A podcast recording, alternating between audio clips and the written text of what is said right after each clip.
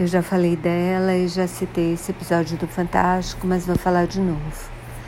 A Isabela era uma menina de 14 anos que foi visitar uma amiga e na casa dessa amiga havia várias armas, algumas delas levadas pelo namorado da amiga. As duas famílias, a namorada da amiga e da amiga, praticavam tiro esportivo, tinham acesso a milhões de armas.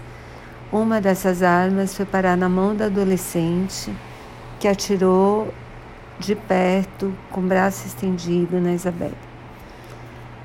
O, a, a perícia prova, parece, pelo que está no podcast do Fantástico, a polícia provou que a menina precisou destravar a arma e apertar o gatilho para o tiro sair.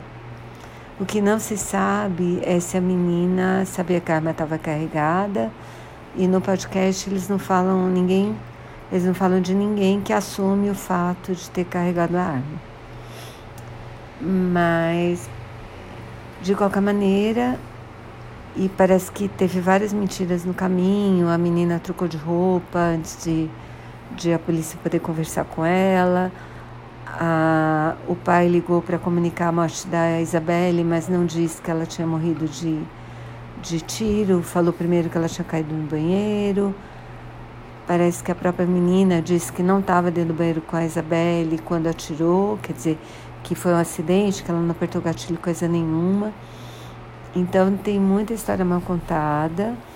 E o que aconteceu é que finalmente a, a menina que atirou na Isabelle está condenada a cumprir medida disciplinar, que pode ser de até três anos, e já começou a cumprir as medidas.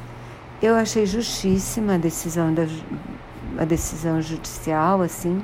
Né? Eu só tenho pena de não ter sido mais tempo, porque por mim ela teria ficado mais tempo, mas esse é o tempo máximo, três anos. Eu acho que famí as famílias né, que deixaram essas armas circular sem tomar cuidado devido, né, tanto a do adolescente que levou a arma para casa da, da namorada, que foi quem atirou na Isabelle, quanto os pais, quer dizer, o fato é que armas não podem ficar sem cuidado, né? Eu sou super a favor, na verdade, do controle de armas. Por mim, armas seriam só, só de uso da polícia e de pessoas autorizadas pela justiça. Eventualmente promotores e sei lá, assim, eu acho que tem classe, que tem pessoas que têm que devem ter direito a usar armas, mas essa história de uso esportivo ter a pessoa que pratica uso esportivo poder ter dezenas de armas, eu acho fim da picada.